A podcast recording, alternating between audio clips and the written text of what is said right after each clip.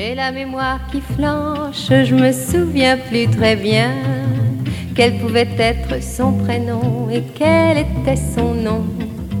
Il s'appelait, je l'appelais, comment l'appelait-on? Pourtant c'est fou ce que mets, l'appeler par son nom. J'ai la mémoire qui flanche, je me souviens plus très bien. Ah, dans ce cas, restez à l'écoute de Radio Résonance 96.9. Histoire oubliée, histoire occultée, censurée, histoire de femmes, histoire d'hommes. Ensemble, rappelons-nous l'histoire. Je me souviens plus très bien. Habitait-il ce vieil hôtel bourré de musiciens? Pendant qu'il me, pendant que je, pendant qu'on faisait la fête Tous ces saxos, ces clarinettes, ils me tournaient la tête. J'ai la mémoire qui flanche, je me souviens plus très bien Lequel de nous deux. Eh bien, nous avons ce matin un invité pour notre émission du mois de mai elle est enregistrée avant le 1er mai que beaucoup euh, veulent historique euh, en cette année 2023. Euh, il y a également un problème actuellement, puisque le 5 avril, le ministre de l'Intérieur, Gérard Darmanin, devant les sénateurs, a gravement mis en cause la vocation et l'indépendance de la Ligue des droits de l'homme. Euh, à Résonance, nous recevons régulièrement des militants, euh, des amis de la Ligue des droits de l'homme, euh, parce que cette association, cette Ligue, est coupable aux yeux du ministre de défendre les libertés publiques contre les dérives de la politique du maintien de l'ordre. Je rappelle que cette association, cette ligue, a été fondée en 1898. C'est pas un hasard, c'est l'affaire Dreyfus. C'est pour combattre l'injustice la justice antisémite. Et donc, il y a euh, une pétition, ne touchez pas à la Ligue des droits de l'homme et de euh, nombreuses personnalités euh, ont signé cet appel. Je pense notamment au niveau du théâtre à Denis Podalides, qui, je vous rappelle, avait ramené à l'époque un Molière pour la Maison de la Culture, Jacques Bonafé, Anouk Grimbert qui est venu jouer, euh, Chloé Vérac, qui est euh, la femme de Tignous, qui a été assassinée euh, lors de l'attentat contre Charlie De nombreux élus de tous bords, du monde artistique, du monde intellectuel. J'espère que donc on ne touchera pas à la Ligue des droits de l'homme. Je me tourne maintenant vers mon invité, Pascal Jardin, bonjour. Bonjour. C'est un honneur pour nous à Résonance de vous avoir parce que euh, je pense que là, c'est un moment historique. Vous, venez de sortir un livre de plus de 500 pages, donc c'est du sérieux. Hein. la stratégie de la main invisible. Et j'aime bien cette formule que vous reprenez d'ailleurs tout au long euh, de votre livre, en conclusion. Euh, les dossiers secrets de la propagande nazie, censure, surveillance, manipulation, c'est dans la collection bouquins histoire. 24 euh, euros pour 500 pages, bon, c'est correct, hein. Euh, alors, vous, vous présente en quatrième de couverture, agrégé d'allemand, docteur d'État et lettres et sciences humaines, inspecteur général de l'éducation nationale honoraire. Euh, je rappelle aussi pour nos auditeurs que vous avez été inspecteur euh, d'académie dans le Cher. Et nous nous sommes connus, d'ailleurs, vous m'aviez envoyé un message quand on avait euh, joué en attendant Godot, nous sommes allés le jouer en Pologne. Bon, euh, c'est un moment important de votre vie. Oui, bien sûr, parce que c'est un ouvrage qui m'a demandé quand même euh, quelques années de recherche. Et puis pour la rédaction aussi. Euh, donc je suis effectivement euh, très content que ce, livre ait pu paraître aux, éditions Bouquin, qui est une très grande maison d'édition nationale. Oui. Et voilà, donc c'est un livre qui part des archives départementales du Cher parce que euh, contiennent ces archives des documents euh, allemands euh, qui sont uniques et exceptionnels en France parce qu'ils sont complets et qu'ils couvrent toute la période de l'occupation qui va, pour ce qui concerne ce service de la propagande allemande en France occupée, et sa euh, section départementale euh, dans le Cher, à Bourges, qui va de son installation en novembre 1940 jusqu'au départ des troupes allemandes euh, en août 1944. Et ce, ces archives sont exceptionnelles, je le disais, parce qu'elles sont complètes. il n'y manque pas un feuillet, il y a toutes sortes d'aspects qui sont mis en, en avant. Et je voudrais préciser tout de suite que ces archives, bien qu'étant aux archives départementales du Cher, ne concernent évidemment pas que le Cher, mais ce sont des archives qui ont une portée nationale parce que euh, le service de la propagande allemande en France occupée était structuré de telle manière euh, que son organisation soit adaptée à la structure administrative française, avec bien entendu une administration centrale qui était à Paris, à l'hôtel Majestic, et puis euh, une euh, représentation, une déconcentrée, si l'on ose dire, pour prendre un langage moderne, au niveau régional, et puis dans chaque département de la France occupée, il y avait auprès de la Feldkommandantur euh, une euh, section de la propagande euh, allemande. Et donc à Bourges, il y en a eu une à partir de novembre 1940. Et voilà. Et c'est exceptionnel parce que dans la plupart des autres départements, on trouve certains documents de ces services de la propagande, mais ils sont très incomplets parce que les Allemands en ont brûlé la plus grande partie avant de, quitter le pays, et puis euh, ils ont apporté le reste. Hmm. Donc euh, la base de ce travail, c'est effectivement ces archives départementales, qui encore une fois ne concernent pas que le Cher, mais bien entendu, euh, aussi riche soit-il, l'étude de ce fonds a été complétée par, bien entendu, des recherches aux archives nationales, aux archives militaires allemandes de Fribourg, euh, aux archives de la Gironde, aux archives suisses, à l'INA, enfin voilà, un travail, euh, car vous le savez, en histoire, euh, il faut croiser les sources. il faut croiser les sources, c'est d'ailleurs ce qui peut rapprocher la démarche historique d'une démarche scientifique, c'est-à-dire que c'est par approche successive et par croisement qu'on arrive à effectivement dégager une forme de vérité qui peut-être n'est que provisoire parce que d'autres archives seront découvertes hmm. qui amèneront des compléments ou des éclairages euh, nouveaux. Mais c'est un travail effectivement un petit peu de, longue haleine, mais qui part de, des archives de Bourges. Alors comment euh, vous êtes arrivé à être informé? Parce que euh, ces archives, elles dormaient. c'est parce que vous êtes spécialiste de l'allemand ou est-ce que c'est que vous êtes historien ou pour toute autre raison philosophique. Non, je, suis effectivement germaniste de, métier, si j'ose dire, puisque je suis agrégé d'allemand, docteur d'État euh, en germanistique, et puis j'avais déjà publié un livre aux éditions du CNRS sur un auteur de ce qu'on appelle la littérature euh, populaire, en allemand c'est trivial littérature, une littérature de grande diffusion et idéologie. Et je me suis toujours, évidemment, par métier, si j'ose dire, mais par intérêt aussi, à l'histoire de l'Allemagne, à l'histoire allemande, dont on peut dire d'ailleurs que euh, cette histoire allemande est au cœur de l'histoire de l'Europe depuis plus de mille ans, si l'on pense au, Saint-Empire romain germanique. Mmh. Euh, la question allemande est une question qui traverse les siècles jusque, j'allais dire, euh, au nôtre.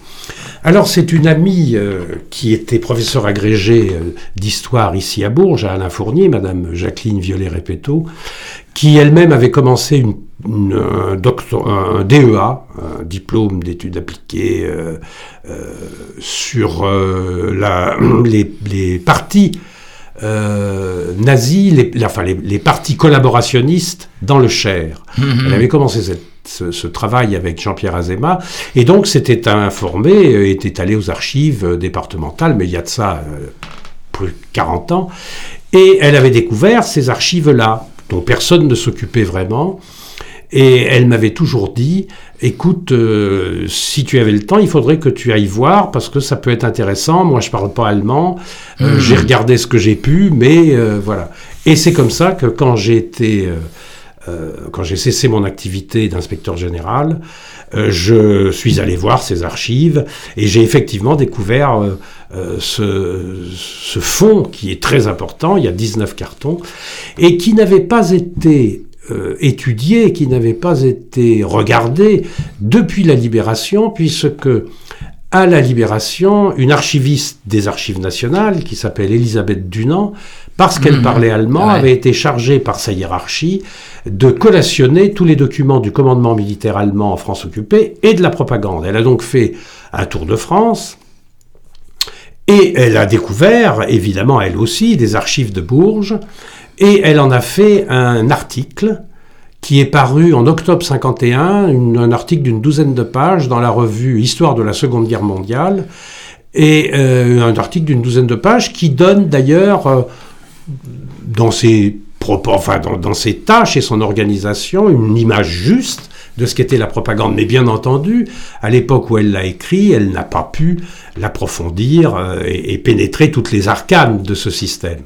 Cependant, ce travail reste pour l'historiographie française jusqu'à aujourd'hui le document de référence. Mmh. Quand on parle de la propagande allemande en France occupée, on cite euh, cet article d'Elisabeth Dunant, mais depuis donc plus de 70 ans, ces archives n'avaient pas été euh, n'avaient pas été approfondies et étudiées. C'est ce que j'ai fait et comme je le disais au début, je les ai complétées évidemment par des recherches dans d'autres fonds euh, d'archives.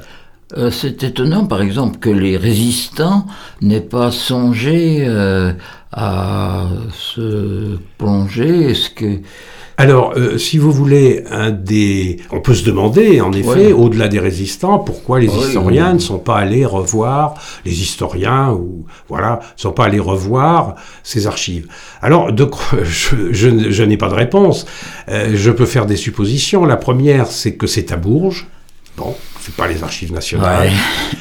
Euh, deuxièmement, euh, et c'est peut-être une raison un petit peu plus fondamentale, euh, c'est qu'il faut parler allemand. Il faut bien maîtriser l'allemand parce que hmm. ces archives sont évidemment totalement en allemand.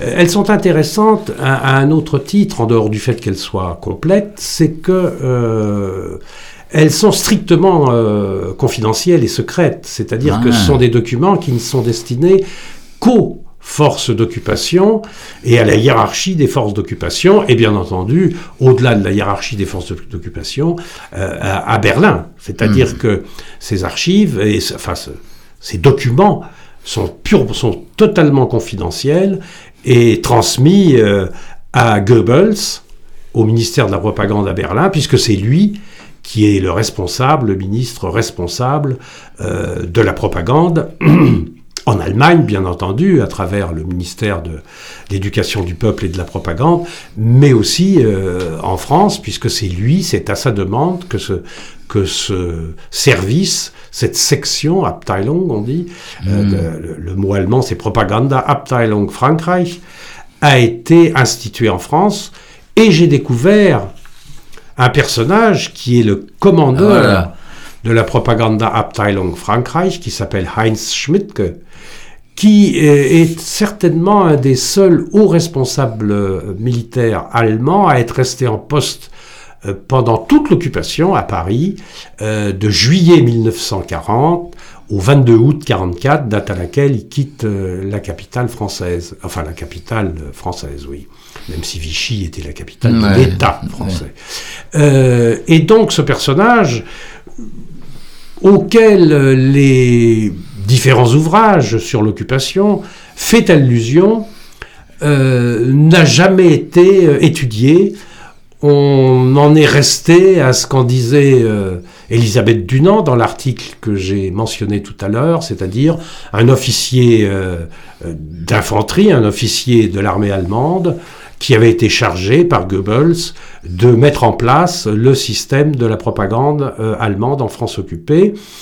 Et donc un personnage totalement méconnu, mm-hmm. Et même, on, est allé, si vous voulez, dans l'idée que, évidemment, le, le travail, l'action euh, de Schmidt euh, dans, dans le, pendant l'occupation a souvent été vu euh, à travers ou à travers le prisme de son opposition à Otto Abetz, ah qui était l'ambassadeur d'Allemagne en France occupée, représentant évidemment de von Ribbentrop, le ministre des Affaires étrangères du Reich, et à travers cette rivalité et en réalité, euh, cette rivalité est une opposition, j'allais dire, d'apparence, mais en réalité, leur action est beaucoup plus complémentaire qu'opposée. Mais suite à ce que disait euh, Madame euh, Elisabeth Dunant, on a pensé que, eh bien, il y avait deux services concurrents, la propagande, donc, et puis le ministère des Affaires étrangères, et donc l'ambassadeur, et que les uns étaient des nazis un peu purs et durs, le service de la propagande de Goebbels, et puis les autres étaient plutôt des francophiles européens convaincus qui défendaient la culture et la, et, la place de la France. Surtout qu'ils avaient un passé, je veux dire, avant la... Tout à fait. Euh, Abetz, effectivement, avait beaucoup travaillé en France. Il avait été le secrétaire général de, du, service des étudiants en France euh, dans l'entre-deux-guerres. Il avait beaucoup œuvré au rapprochement franco-allemand, en accentuant beaucoup le, pacifisme. Euh, et effectivement, de cette manière, il avait séduit beaucoup d'intellectuels français. Il avait été euh, expulsé de France en 1939 pour espionnage, et il revient comme ambassadeur en 1940, évidemment. Et il a tout un, réseau d'abord. Euh, et puis pour lui, et c'est toute l'image qu'il a formée et puis qu'il a formée dans ses mémoires euh, d'un Européen convaincu, d'un francophile, hmm. et que finalement l'occupation et son action pendant l'occupation n'avaient été que la continuation euh, de ce qu'il avait fait pour les relations et le rapprochement franco-allemand à l'avant-guerre. À l'inverse, Schmidtke, qui n'avait pas cet arrière-plan historique personnel, il n'avait aucune relation quand il est arrivé à Paris, et puis il est rattaché directement à Goebbels en disant voilà c'est un proche de Goebbels, ce qui n'est pas vrai, c'est pas un proche de Goebbels au sens où on peut l'entendre. Et en plus il s'est beaucoup opposé à Goebbels, contrairement à ce qu'on peut penser. Ça n'est pas du tout l'homme lige de Goebbels comme on peut l'imaginer ou comme on le lit parfois. Schmidtke euh, s'est fait sa propre idée et a géré la propagande allemande d'une façon en France beaucoup plus subtile que ce qu'on peut imaginer quand on pense à Goebbels et son côté euh, voilà très très euh, braillard euh, et puis ses slogans à l'emporte-pièce. Et Schmidtke n'était pas du tout dans cette dans cette optique-là, il a très vite compris que c'était pas comme ça qu'il fallait faire en France, que c'était tout à fait contre-productif. Et du coup, il s'est opposé très souvent à Goebbels, mais on ne le dit jamais parce qu'on ne le connaît pas.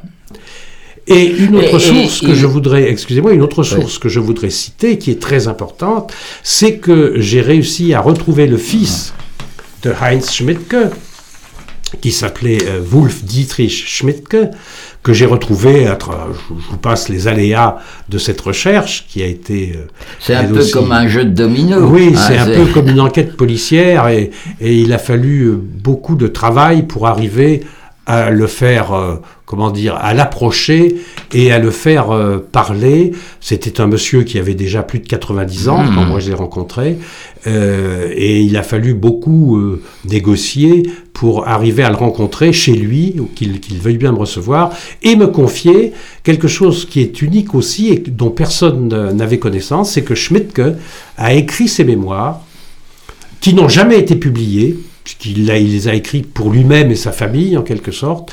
Et évidemment, ces mémoires, qui sont une, sorte de, manuscrit, si on veut, une partie était, était manuscrite, une partie est tapée à la machine, euh, qui a été écrite à son retour de captivité en Union soviétique euh, en 56-57, eh bien, euh, fait le point sur sur toute sa vie, et notamment, bien sûr, sur son passage sur cette période-là, et c'est très intéressant. Mais Schmidtke, comme il a été fait prisonnier euh, par les Russes, blessé, fait prisonnier par les Russes, a disparu totalement des radars, et personne ne s'est plus jamais intéressé à lui, ni en France ni en Allemagne. Il n'existe aucune biographie de Schmidtke jusqu'à ce jour, jusqu'à ce mmh. livre, effectivement. Mmh. Et j'ai une pensée pour euh, la mémoire de Wolf Dietrich Schmidtke, son fils, qui est malheureusement décédé en juin dernier et qui n'aura pas euh, vu ce, livre. Quel endroit d'Allemagne? Il, euh, il habitait Augsburg. Ah, bah, c'est très, très curieux, voilà. enfin, c'est une coïncidence puisque Augsburg, comme chacun sait, est la ville jumelée de, de Bourges. Et en fait, Schmidtke n'est resté que colonel, en fait. Il n'est pas monté. Euh, voilà, Schmidtke est resté colonel. Euh, Schmidtke est, est, arrivé. Schmidtke a la carrière d'un officier d'infanterie. Euh, ordinaire, infanterie motorisée. Il est entré à l'école des cadets très jeune à Berlin. Et puis il a fait le parcours traditionnel d'un officier d'infanterie, c'est-à-dire passant euh, alternant les périodes en école et puis les périodes sur le terrain. Il a pris un commandement, euh, le commandement d'un bataillon pendant la campagne de Pologne. Euh, en, 1930, en 1939-40. Il a été décoré de la Croix de Fer deuxième classe. Et puis, au moment où il s'apprêtait à participer à la campagne de France, le bureau des personnels de l'armée de terre a dit qu'il fallait qu'il y ait auprès du ministre de la propagande un représentant ou des représentants euh, de l'armée pour euh, préparer euh, les conférences que pouvait faire Goebbels. Et lui, il a été désigné, contre son gré d'ailleurs, parce qu'il n'était pas du tout volontaire, ça ça l'intéressait pas beaucoup, il aurait bien voulu participer à la campagne de France. Mais euh, voilà, euh, donc il a été, et il est parti au ministère de la propagande, enfin, il avait une double appartenance, il était à la fois au, à, l'Oberkommando der Wehrmacht, c'est-à-dire au commandement suprême de l'armée allemande, au haut commandement de l'armée allemande, qui était Bendlerstrasse euh, à Berlin. Et puis, il avait aussi un bureau euh, au ministère de la propagande euh, du, Reich auprès de Goebbels. Et à partir de ce moment-là, il s'est familiarisé avec les services de la propagande. Il a rencontré Goebbels à plusieurs reprises. Et puis, un peu à sa surprise, Goebbels lui a demandé d'aller installer en France un service de la propagande qui soit l'équivalent du ministère de la propagande à Berlin. Et, voilà, et il était major, c'est-à-dire qu'il était commandant. Et d'ailleurs, au début, il n'était pas trop d'accord parce qu'il a pensé, il a dit, mais moi, je suis commandant, c'est pas un grade, voilà. Et puis, ma solde ne suffira pas pour faire face à tous les frais de représentation qu'il peut y avoir. On a dit on va arranger ça. Et puis il a fini, effectivement, il a été nommé colonel en 1944. Alors, on va faire une pause musicale. Alors, euh, dans mes archives sonores, il y a, euh, euh, j'ai des documents sur les chansons de, de l'époque, hein, et, parmi ces chanteuses qui sont allées en Allemagne, j'ai des documents sonores de la radio de, de l'époque, Errol Paki, etc.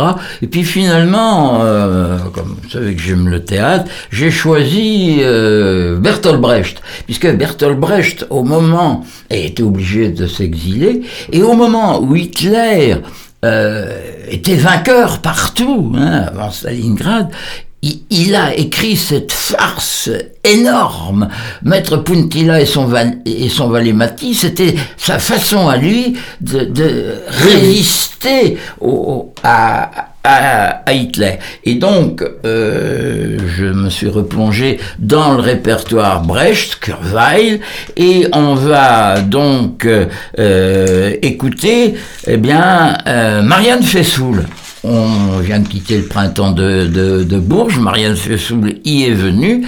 Euh, alors, c'est là, c'est en anglais, The Ballad of the Soldier's Wife, donc musique de Curveil, texte de Bertolt Brecht. Je dois dire que Hein, ouf, vous êtes euh, spécialiste germaniste, vous prononcez mieux euh, l'allemand que je pourrais le faire, et puis vous, je le redis régulièrement, mon anglais n'est pas aussi euh, fameux. Donc écoutons Marianne Faithfull.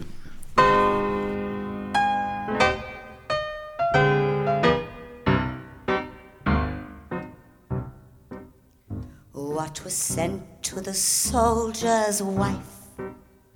From the ancient city of Prague, from Prague came a pair of high heeled shoes. With a kiss or two came the high heeled shoes from the ancient city of Prague.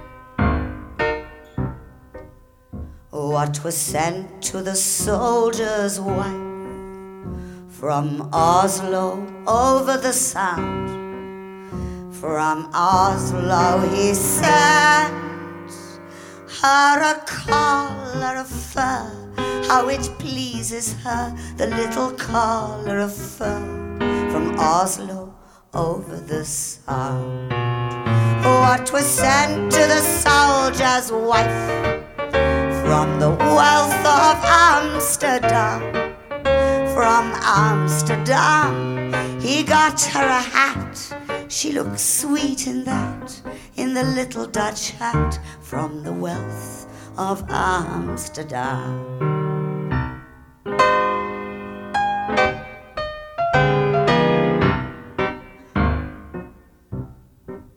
What was sent to the soldier's wife from Brussels in Belgian land?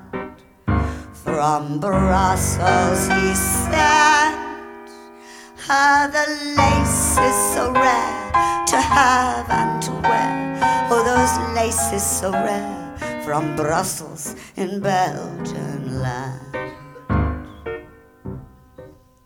What was sent to the soldier's wife from Paris, city of light?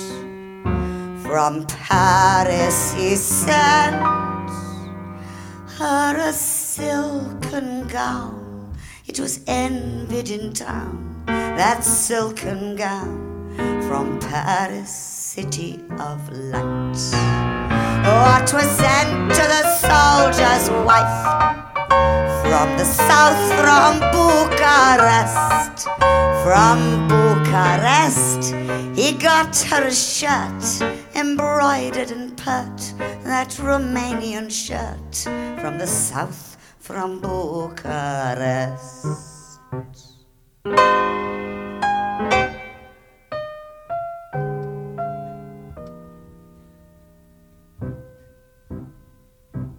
What was sent to the soldier's wife? from the far off Russian land. From Russia he sent a widow's veil for her dead to bewail in her widow's veil from the far off Russian land. From the far off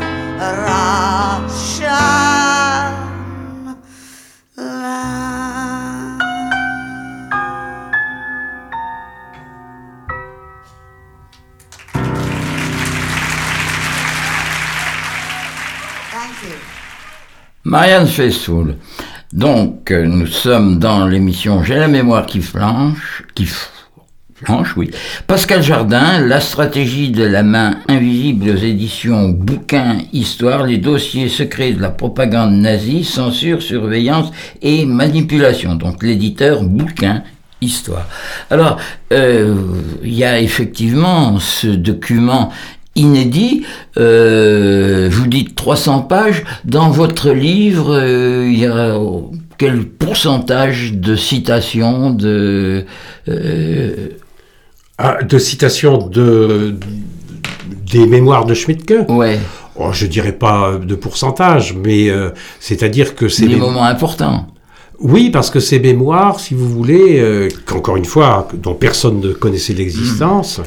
euh, sont des mémoires qui, qui n'avaient jamais été destinées à être euh, publiées, et donc elles sont intéressantes parce qu'elles ne cherchent aucunement Contrairement, par exemple, aux mémoires qui ont été euh, publiées de Otto Abetz, de hmm. Gerhard Heller ou de gens comme ça, et puis de beaucoup d'autres responsables nationaux socialistes qui ont cherché, évidemment, par la suite, à blanchir leur action. Hmm. Schmidtke, pas du tout, puisque comme euh, d'abord personne ne s'est de nouveau intéressé à lui quand il est rentré de captivité euh, d'Union soviétique, et puis d'autre part, il n'a jamais cherché à, publier quoi que ce soit. Donc elle donne vraiment son point de vue. Alors, son point de vue euh, que j'ai croisé, bien entendu, avec le journal de Goebbels. Ça, c'est une autre source. Mm. Euh, le journal de Goebbels, qui n'est pas paru en France euh, dans son intégralité, et qui a, parce qu'il fait 10 000 pages, mais qui a été publié euh, en Allemagne entre 91 et 2007, je crois, et qui est disponible, si on le veut, à l'Institut allemand à Paris, dans sa version intégrale. Et là, j'ai pu croiser entre ce que disait Goebbels et ce que disait Schmidtke de leur rencontre, et j'ai vu euh, effectivement que Schmidtke ne racontait pas d'histoire, entre guillemets, mhm. parce que euh, dans le journal de Goebbels, on retrouve oh. effectivement l'écho de ce que euh, Schmidtke dit dans ses mémoires. Encore une fois, comme je le disais au début, c'est le croisement de toutes ces sources qui est euh, intéressant et qui est euh, heuristique au sens où qui permet d'approcher une forme de vérité. Par ailleurs, il faut aussi, euh, et c'est une source, un gisement de renseignements très précieux, toute la presse de l'époque, qu'elle soit locale, la dépêche du Berry. Voilà, la dépêche du Berry, effectivement, euh, qui est très intéressante parce que, enfin, qui est très intéressante comme le reste de la presse, mais là, nous, nous sommes dans le Berry, nous sommes à Bourges, euh, mais c'est vrai pour toute la presse. Euh, on voit très bien entre les archives allemandes, les directives qui sont données par Schmidtke d'un côté et la façon dont elles sont appliquées par le responsable de la propagande ici à Bourges, mais c'est la même chose si on va voir par exemple les archives de la Gironde à Bordeaux, euh, et on regarde la dépêche du Berry, on voit tout à fait comment les choses sont cadrées et comment les journalistes de la dépêche du Berry de l'époque suivent les directives, mais je le disais, et c'est pour ça que vous faisiez allusion à ce titre, La main invisible, c'est que pour Schmidtke, il faut que la propagande et la censure allemande soient le plus discrète possible, et le plus invisible. Ouais, c'est pas le char d'assaut. Non, pas du tout qu'on s'imagine quand on pense à Goebbels et dont on écrit souvent que c'était ça la propagande allemande en France occupée, parce qu'on ne connaît pas comment elle fonctionnait. Mm. Et euh, il y a notamment une directive de Schmidt euh, qui s'en prend à certains de ses responsables locaux en disant ben voilà j'ai des responsables locaux qui m'ont envoyé des exemplaires de la presse de leur secteur tout fiers en me disant ben voilà euh, ce qu'on fait. Et Schmidtke leur envoie une circulaire une directive en disant c'est pas du tout vous avez rien compris. Il faut que le journal vos journaux locaux ressemblent le plus possible, à ce qu'ils étaient avant-guerre. Mmh. Moi, je ne veux pas que vous me fassiez le, le, le, similaire de, du Völkischer Beobachter ou bien de, de, la Pariser Zeitung. Pas du tout. Je ne veux pas de journaux allemands, je veux de journaux français. D'ailleurs, de ce point de vue, vous devez laisser les rédacteurs. Bien sûr, il y a des éléments de langage, il y a des cadrages, mais vous devez laisser les journalistes et les rédacteurs en chef traiter euh, l'information à leur manière le plus proche possible de ce qu'ils faisaient avant. D'ailleurs, ce que vous devriez faire, c'est pas prendre pour modèle les journaux allemands, c'est prendre pour modèle les journaux français tels qu'ils étaient avant la guerre. Et c'est la même chose dans tous les domaines culturels, et notamment aussi dans le cinéma. On dit souvent que le cinéma français n'a pas collaboré.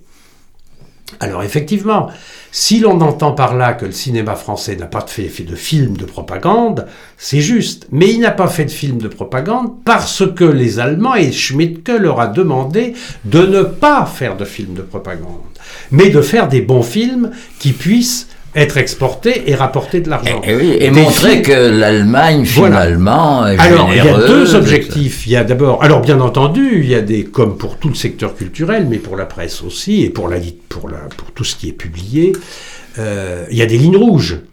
Les lignes rouges, c'est pas de juifs, pas de francs-maçons, pas de communistes, rien qui, qui, euh, qui critique le Reich. non. Non, rien qui critique le Reich et rien qui remette en cause la politique de collaboration. Mais une fois que cela est intégré, vous faites ce que vous voulez. C'est pourquoi vous avez des réalisateurs comme Christian Jacques Mhm. ou Marcel L'Herbier qui s'expriment dans les revues de l'époque en disant mais jamais on a été aussi libre que maintenant. Les Allemands nous ont laissé pleine liberté. Alors, et c'est cette image-là qui est restée.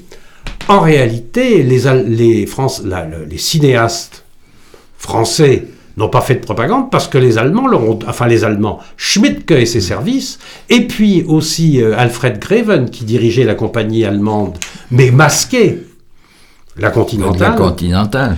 euh, mais masqué leur a demandé, et ils étaient bien d'accord tous les deux, Schmidtke et Greven, pour dire on ne veut pas de films de propagande, on veut pas de, de, de films qui prônent euh, la collaboration, on veut des films qui soient des bons films, euh, qui, euh, voilà, en respectant les lignes rouges.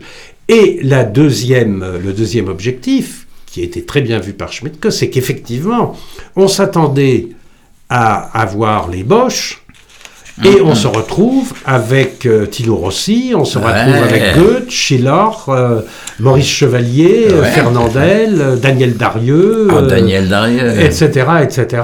Et donc, l'idée, c'est de reconstituer une nouvelle normalité qui soit la normalité qui ressemble avec des éléments de continuité très forts avec l'époque d'avant l'occupation, et puis avec ces nouveaux marqueurs que sont effectivement la politique allemande, la politique étrangère allemande, la nouvelle Europe, Hmm, oui.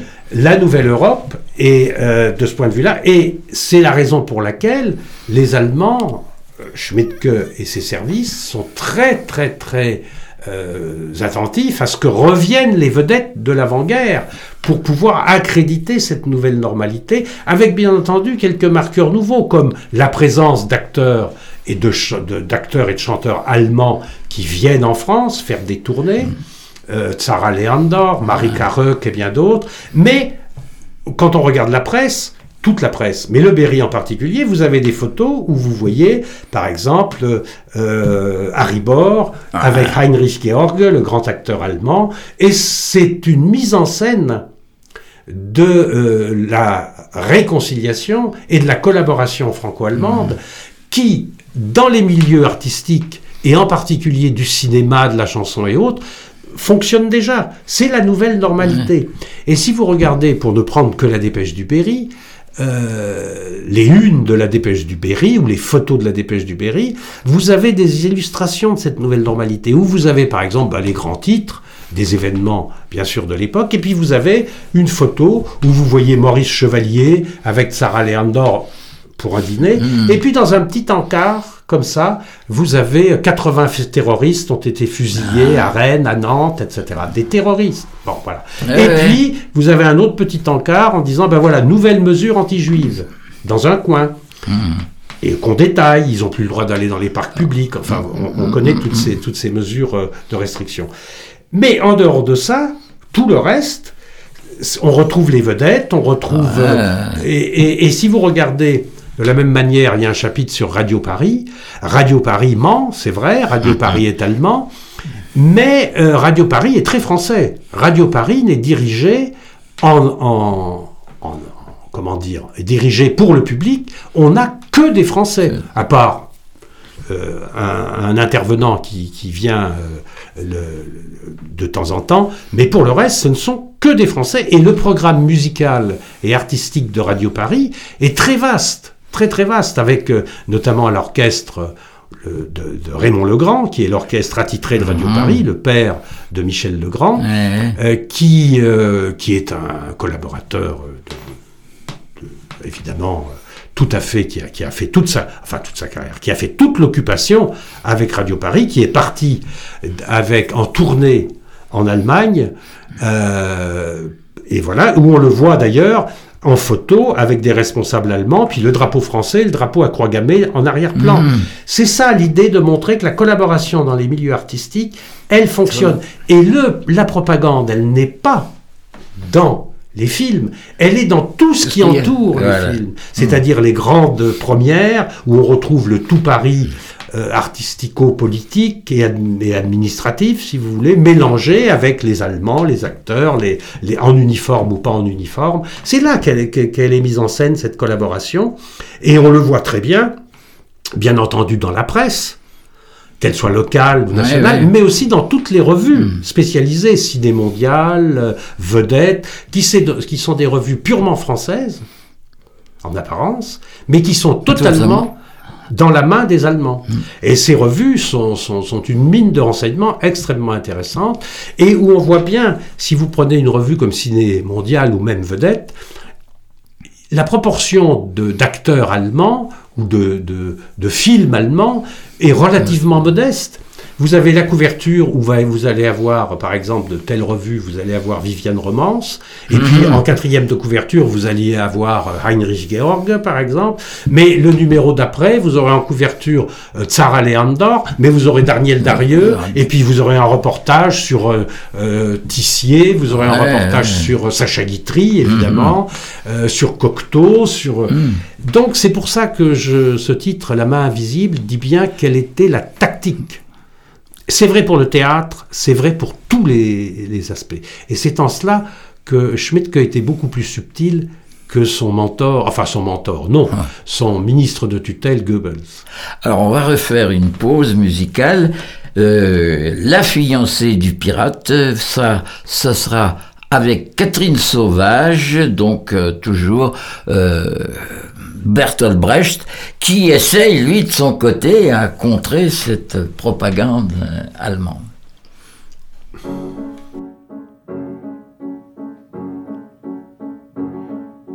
Oui, c'est moi qui lave les verres et les plats. On m'appelle une Marie, couche-toi là. Quand on me donne un penny, faut encore que je dise merci. Me voilà en habit au fond de cet hôtel miteux. Vous ne savez pas aujourd'hui qui je suis. Vous ne savez pas aujourd'hui qui je suis. Mais un jour, un beau jour grand branle-bas, les gens courent sur la rive, disent envoyés qui arrivent. Et moi je sourirai pour la première fois. On dira, voilà que tu souris, toi. Un navire de haut bord, sans canons au sabord, entrera dans le port. Moi toujours je laverai les verres et les plats, je serai toujours une Marie, couche-toi là. Quand on me donnera un penny, toujours je dirai merci. Je garderai mes habits locteux au fond de cet hôtel miteux. Et demain, demain comme aujourd'hui, vous ne saurez toujours pas qui je suis. Mais un soir, ce beau soir pour qui je vis, voilà que les cent canons s'éveilleront et tonneront. Pour la première fois, j'éclaterai de rire. Quoi, méchante T'as le cœur à rire? Un navire de haut bord, sans canons au sabord, bombardera le port.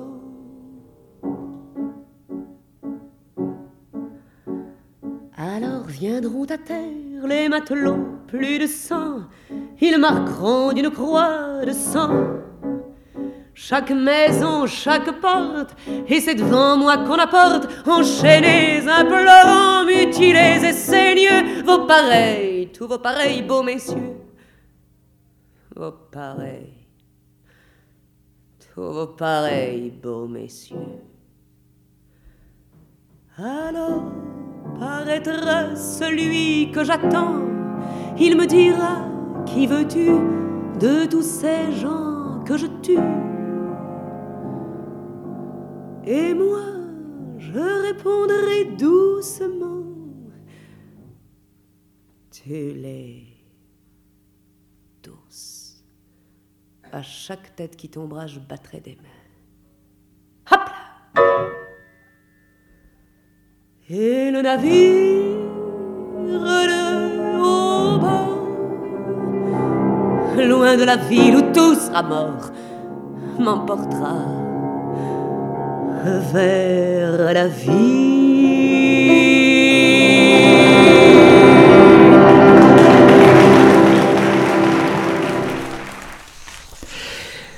Bien, Catherine Sauvage, la fiancée du pirate. Il nous reste 4 minutes pour parler de l'organisation matérielle de votre livre. Hein.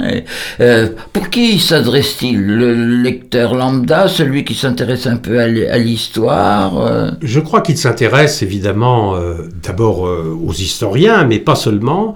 Je pense que c'est un... Alors c'est un livre d'histoire avec une recherche approfondie, donc beaucoup de notes et beaucoup de sources, parce que il faut effectivement, quand on fait un travail d'historien sérieux, il faut euh, mettre les références. Et, ce qui est très bien, c'est que, excusez-moi, euh, il y a les notes de fin de chapitre et des notes de bas de page à chaque biographie. Voilà. vous introduisez un, nouveau personnage de l'histoire, euh, en quelques lignes, on sait qui c'est. Oui, pour le situer. Pour le on sait sa destinée, en gros. Quoi. Voilà. Et puis, au début, ce qui m'a intéressé aussi, c'est tous les sigles et et abréviations, hein, parce que euh, nous ne sommes plus, je veux dire, familiers de, de, de l'organisation de, de l'époque. Il y a la liste de vos sources et archives, et puis euh, des notes euh, également, et puis la table des matières qui est quand même très précise. Mais je pense que c'est un livre qui peut aussi intéresser tout le public, qu'il soit historien ou non, qui s'intéresse à la période et qui voit à travers euh, ce livre, effectivement, la découverte d'un système. Et je crois que ça peut se lire même si on n'est pas historien. Mm. On n'est pas obligé de se référer, d'aller chercher les sources lorsqu'on n'est pas historien à toutes les fois. Simplement, euh, ce qui est dit dans ce livre euh, n'est pas inventé, si je puis dire, mais bien référencé par des sources euh, d'archives très précises, que, qu'il s'agisse d'archives allemandes ou bien de, de sources liées à la presse ou à tout autre, à tout autre fond, si vous voulez. Donc oui, c'est un livre que n'importe qui peut lire, hein, je, pense. La, dernière phrase, rapport de l'année 42, le peuple français est de tous les peuples vaincus le plus difficile à convaincre par la propagande.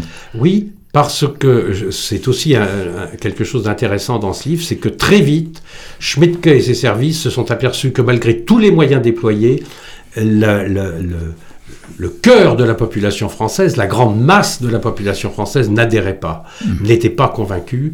Et bien entendu, euh, Goebbels euh, est très en colère et songe même à un moment donné à, remplacer Schmidtke, mais finalement il ne le remplacera pas parce qu'il dit il fait pas le travail comme il faut, c'est pas possible, c'est pas possible que avec tous les moyens qu'on met, avec mhm.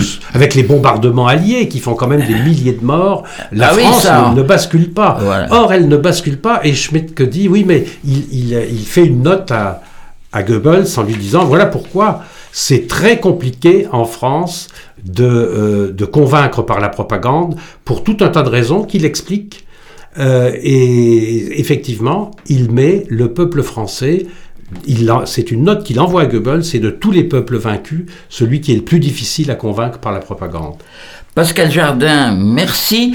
Un prochain rendez-vous le 10 mai pour l'association Double Cœur. Et vous savez que nous sommes dans les 60 ans hein, de la création de la Maison de la Culture de Bourges. Pièce mythique de création, la provocation de Pierre Allais, c'est-à-dire l'incendie du Reichstag. Donc euh, cette conférence du 10 mai a un peu rapport avec... Euh, Alors la conférence du 10 mai qui est faite à l'invitation de Double Cœur et puis des, des archives départementales euh, du Cher, effectivement, euh, parlera euh, des origines du nazisme, donc sujet très compliqué, mais effectivement, l'incendie du Reichstag marque une date essentielle dans le, la prise de pouvoir d'Hitler. Hitler n'a pas pris le pouvoir, il a été légalement, il a accédé ah légalement au pouvoir, mais on peut dire que sa véritable prise de pouvoir, c'est après l'incendie du Reichstag. L'incendie du Reichstag marque vraiment la date, le début de ce qu'on peut appeler la prise du pouvoir par le Parti national-socialiste en Allemagne. Avant, il a suivi les procédures dans un contexte très agité, mais il a suivi les procédures légales. Merci de ce riche entretien, Pascal Jardin, et à la revoyure, on peut dire, en Berry. Merci beaucoup à vous.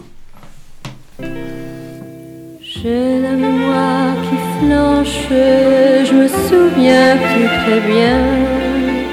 Voilà qu'après toutes ces nuits blanches, il me reste plus rien. Rien qu'un petit air qui sifflotait chaque jour en se rasant.